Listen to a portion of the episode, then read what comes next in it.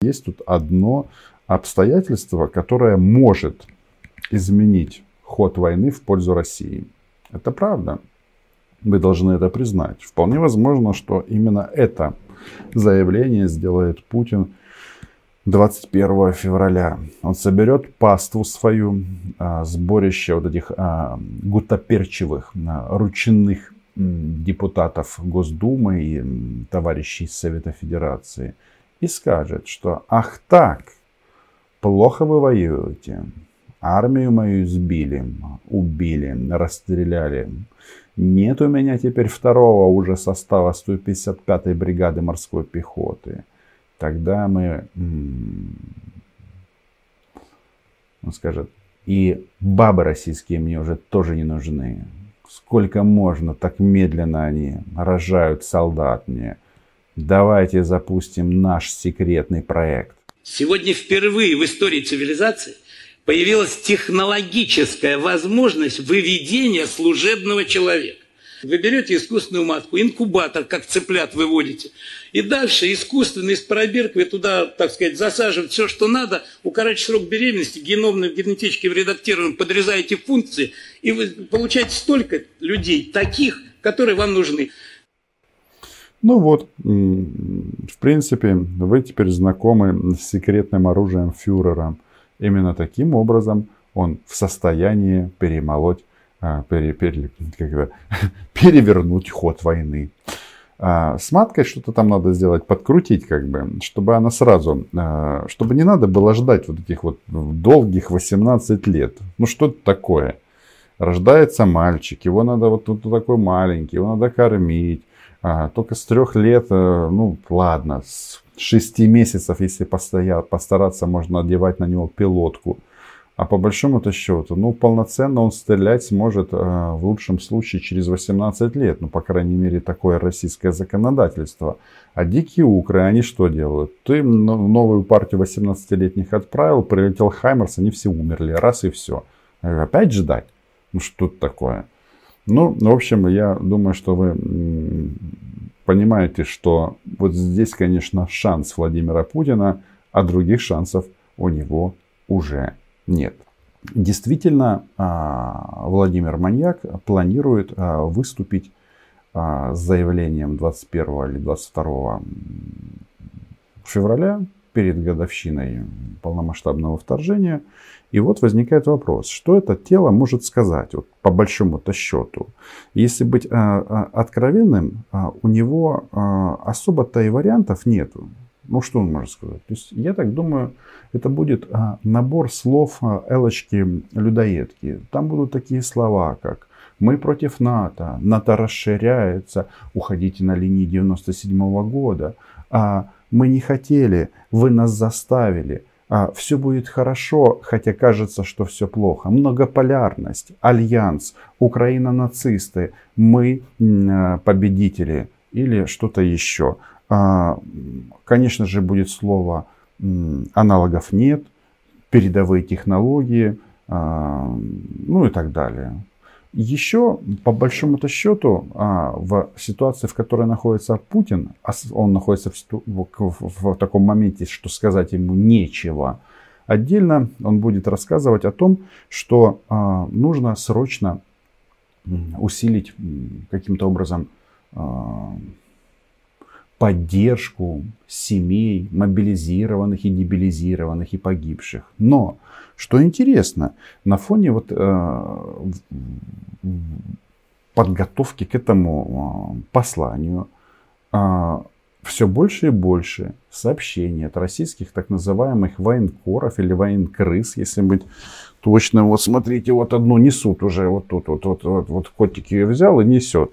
Куда? В Гаагу несет. Хотя нет, это уже все окочурилось. В Гаагу трупы не принимают, даже военкрыс. Так вот, а, очень много сигналов о том, что проблемы у Мордора с денежным довольствием участников войны против Украины. А, причем, как это вот цитируют от одного не очень хорошего человека. Масштабы проблемы уже просто неприлично огромны. Эта проблема есть уже в каждой воинской части, в каждом батальоне, в каждой роте, в каждом взводе. Тотальная невыплата обещанного и положенного денежного довольствия. На этой неделе я делал прекрасное, как мне показалось, видео с Маргаритой Симоняной, с э, еще там рядом э, военных преступников, которые говорят, блин, так это же тоже, они придут с фронта, а их здесь ждет нищета и неблагополучие. Так вот выясняется, что эти а, идиоты, простите, а нормальный человек, а, он и за деньги не пойдет а, в другую страну умирать. Умирать, да, именно умирать. А когда их еще кидают постоянно, то это вообще вызывает какое-то недоумение. И вот все сейчас говорят, что будет наступление новое наступление, Путин всем покажет, там чего там, а, Кузькину мать, но не знаю. Один из таких э, пунктов, который фиксируется в западной прессе, это возможное а, максимальное использование Российской Федерации авиации. И вот уже тут э, иностранные журналисты не только посчитали, что у них там есть на крыле 1300 самолетов, военных там разных модификаций. Ну да, треть из них на ремонте, а может быть их уже мыши поели, да, или коты порвали. Но, но не суть. Я вот думаю, вот они, э, в том числе на Западе говорят, что вот возможны налеты авиации на украинские города. Возможны? Вот давайте себе зададимся вопросом. Конечно, возможно. Мы делаем им с военными преступниками. Но я просто хочу вам сказать вслух об этом, а, что это не является секретом, что такая попытка уже была в первый месяц войны. Тогда мы перебили ну, практически всех путинских асов. За этот год они готовили новую категорию летчиков, там, досрочные выпуски и так далее, и так далее. И вот если Путин, ну он же маньяк, поэтому он на этот шаг вполне может пойти. Это еще раз. Но если мы орлов путинских позбивали в первый месяц войны, а сейчас у нас столько комплексов ПВО, мы здесь устроим геноцид российских пилотов. Кстати, с этими российскими пилотами очень интересная штука. У нас там в тюрьме, ну, в, в СИЗО, будем прямо говорить, их же не осудили сидит трое военнопленных а, российских пилотов. Их сбили над Киевом и одного над Черниговым. Так вот, а, их, эм, их не меняет наша страна. Грустят они. У одного там, что жену даже вроде как посадили за антивоенные действия, потому что ей-то сказали, что Ванька-то этот, э, наш э, погиб. А на самом-то деле выяснилось, что он в плену. Вот она там что-то начала нервничать и так далее. Поэтому э, как они собираются проводить это наступление, большой вопрос. Но вернемся к Владимиру Путину. Он же собирается выступить на концерте в Лужниках. Вообще у них почему-то э, много на, на болотах намечено концертов. Вот в Лужниках будет, вот будет еще один концерт. А, в Лужниках а, Путин выступает э, и будет, наверное, кричать «Слава России!», «Слава Гитлеру!», ну, в смысле, Путину, ну, неважно. А, Полина Гагарина, Олег Газманов, он уже шкуркаться не будет. Там все эти, есть там у них такой мудила Дмитрий Певцов, он обычно, когда открывает рот, предлагает россиянам сразу умереть за родину. Ну, этот, за, Коля Басков, ну, в общем, не суть. Эти, не, не важно, кто там будет, потому что эти лица, в принципе, они все описываются словосочетанием люди с пониженной самооценкой. Вопрос в другом, что а, почему туда не хотят идти россияне? Вот вы задаетесь вопросом. А причины на самом-то деле две. Они даже не хотят за 500 рублей. Потому что, кажется, нас раскрыли. Да, нас раскрыли. А отдельно хочу обратить внимание, что на болотах э, начали правильно формулировать обращение к украинцам. Если ты хочешь поговорить о войне, тогда называй нас укры. Боевые.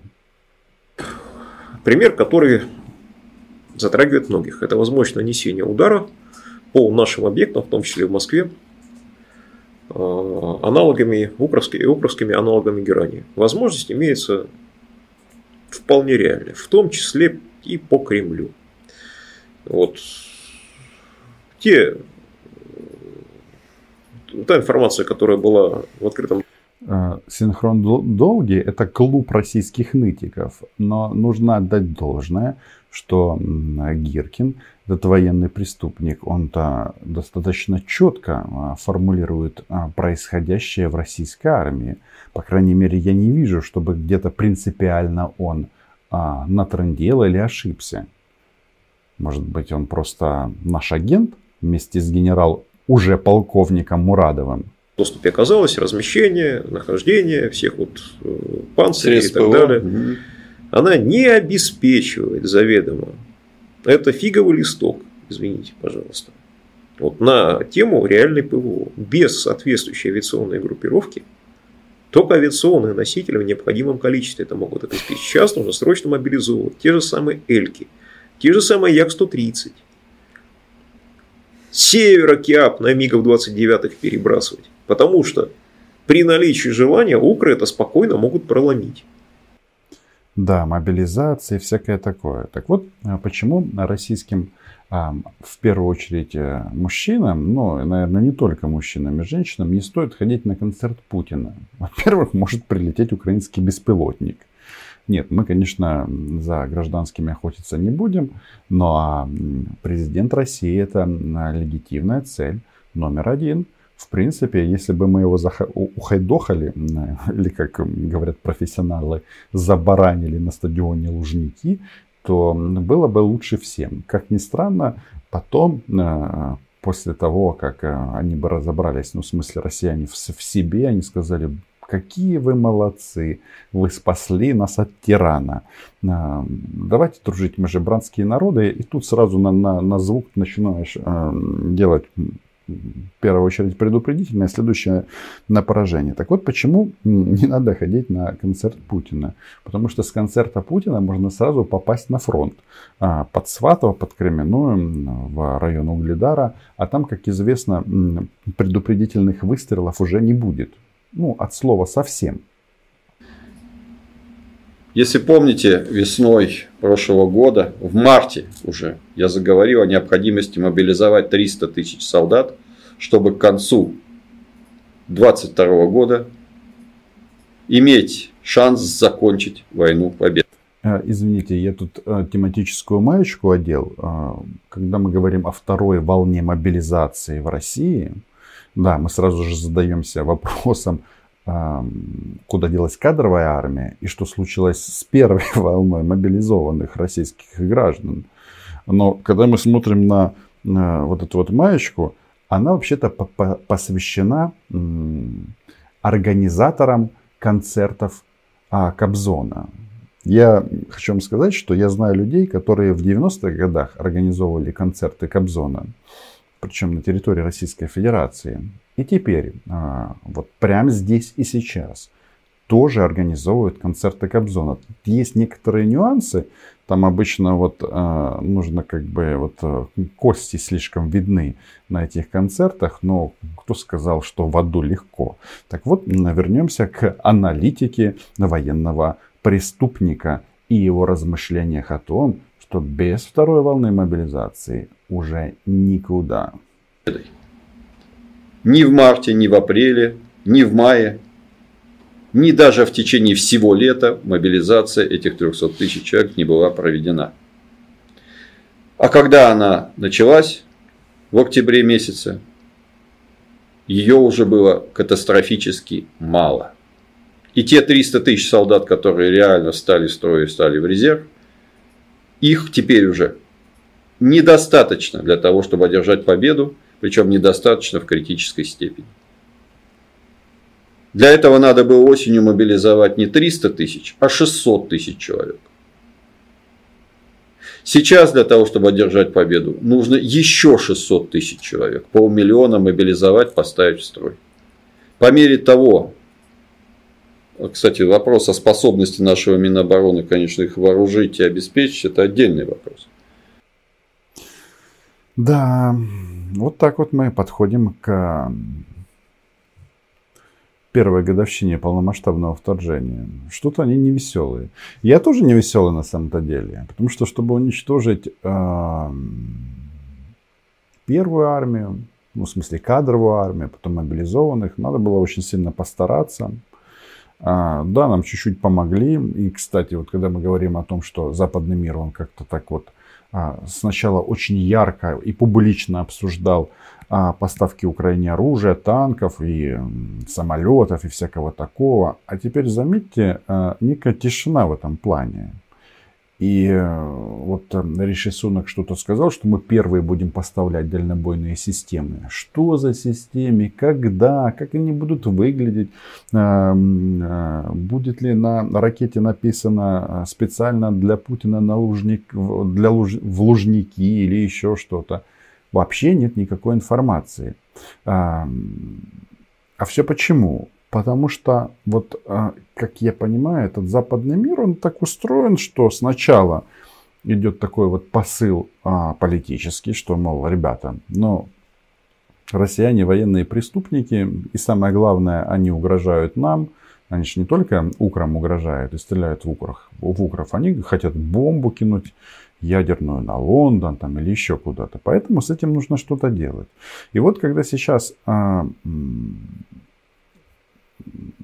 сообщения о оружии, они как-то раз, просто тональность поубавилась. Ну, то есть, с одной стороны, мы там слышим, батальон э, Сбройных сил Украины на Брэдли уже подготовлен. А, и вот они уже на этих э, автомобильщиках или боевых машинах едут из Германии. А, но вообще тишина. И только потом раз ну, случайно попадается такое сообщение, что Франция тайно поставила Украине ПТРК, Миссайл, не знаю, как это прочитать по-французски, но, в общем, а, это система, а, которая очень похожа на Джавелин, только лучше. Летит на, на 4000 километров. Там есть разные способы поражения ракетой российской бронетехники. Вопрос в чем? Что кто-то слышал о поставке Украине французских, ну, назовем Джавелин или их аналоги, но только в более в совершенной версии. Нет, а они у нас есть. О чем это говорит? О том, что вот по этой схеме будет поставляться все оружие. Причем я вот даже сегодня сделал видео, что Машка Захарова или Маша без головы, она почему-то решила, что Украину обманули и не будет самолетов и танков не будет, потому что на нас экономят. А у меня, честно говоря, другое мнение. Так вот, если мы вернемся к э, выступлению Путина на стадионе, то мы же слышим, нужна вторая волна мобилизации, и поэтому на концерт к Путину лучше не ходить, потому что могут мобилизировать. Это, по-моему, понятно. И э, цели войны, э, заметьте, вот три дня мы захватим Киев тут и что там, а, всех тут убьем а, ради спасения русского мира, у них а, амбиции поубавились. Причем эти амбиции поубавились не только у Плаксы Гиркина, да у всех. Вот давайте-ка вспомним. На этой неделе приезжал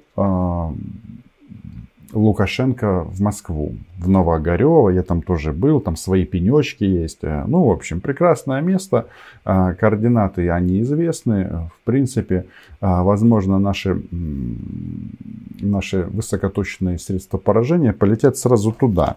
А, может быть в Лужники, а может быть и туда, и туда.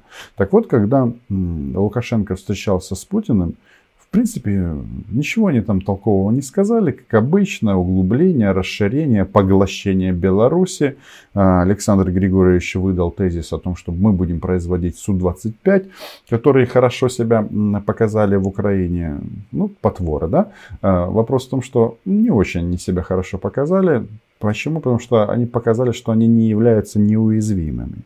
Но вот на этом мероприятии меня-то больше всего поразило, что это ноги Путина. Вот э, заметьте, он когда на каких-то таких а, встречах, которые касаются Украины, он, он не может себя держать в руках. Они у него танцуют, они у него бегают, все потом рассматривают его каблуки, понимают, что нет, он еще не амбассадор фирмы Лабутены, хотя вроде как по высоте каблука все соответствует. Так вот, насчет целей войны. Вот смотрите, как они сильно изменились. Мы допрыгаемся до ситуации февраля 1917 года. Думать, но пока ситуация не настала, надо думать и о том, как все-таки победить в этой войне и не допустить распада России. Сейчас мы послушаем а, отношение военного преступника к российскому военному руководству, которое тоже является военными преступниками. Но вот, вот эта вот а, опция не допустить развала России. Вы представляете, с какими каретинами мы имеем дело? То есть они э, могли бы с нами соседствовать еще, кошмарить нас через Донбасс там, и так далее. Отключим газ, э, отключим нефть, отключим воздух. Мы великая страна, ну, там, все наше, Россия нигде не заканчивается. И вот они пошли на Киев, и э, мы им тут повырывали зубы и головы. И теперь вопрос стоит, вопрос стоит, чтобы Рашка не развалилась. Ну, не знаю, тут есть две версии. Многие считают, что нет, все-таки э, денацификация должна проходить э, в, на всей территории построссийского пространства. Э, некоторые считают, что пора освободить покоренные народы. Будем разбираться с этим делом. На Западе э, идея развала России немножечко заставляет людей нервничать. И вот новый президент Чехии об этом говорил, что может быть, конечно, чтобы Украина победила, это да, но главное, что Пражка не развалилась, потому что ядерное оружие там будет расползаться по всему миру. Ну, мы с этим еще поработаем. Ладно, что там Гиркинс говорит? И если ситуация, если по чаяния она изменится, не по чаяния, вернее, ну вот, даже фантастический вариант, что завтра Путин выйдет и скажет, я верховный главнокомандующий, там, Шойгу в тюрьму, Герасимова сумасшедший дом или там в алкодиспансер. Ну, почему отметать такую возможность, если она вдруг все-таки там 0,1% есть? Не будем мы ее отметать. Одно дело, как говорится, критиковать, другое дело хотеть победы своей армии. Я хочу, чтобы Россия победила в этой войне. А, мне, кстати, тоже интересно а, ваше мнение, куда лучше Герасимова отправить в дурку или, а, соответственно, в вытрезвитель. И та, и та версия интересна, но она, видите, еще раз вот подчеркивает вот этот вот уровень внутреннего разложения. Я вот открою вам ну, практически секрет без нюансов. У нас тоже в, в системе вооруженных сил не Министерство обороны, не там, где яйца, а там, где убивают российских оккупантов, тоже существует достаточно такая глубокая конкуренция между военными. У нас много а, народа хочет быть э, генералами. У нас есть люди, которые хотят а, убить больше российских оккупантов, чем, допустим, командир соседней бригады. Это все есть.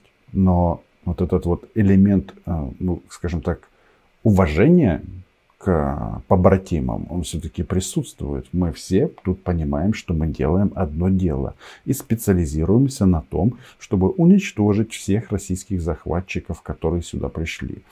Кстати, идея эта нравится всем, и немцам, и французам, и Великобритании, и, э, и Соединенным Штатам. Ну, просто, я не знаю, какой-то клуб русофобов. Да, правда, российским друзьям кавычках, я хочу напомнить, что это правило об уничтожении россиян, оно же действует исключительно для оккупантов. Если вы находитесь на территории своей страны, то в принципе вы в безопасности, практически. Підписуйтесь на канал. Я вам дякую за цей чудовий ефір. До скорих зустрічей. Слава Україні! Смерть всім російським окупантам. Ну і це вже аксіома. Україна була, є і буде.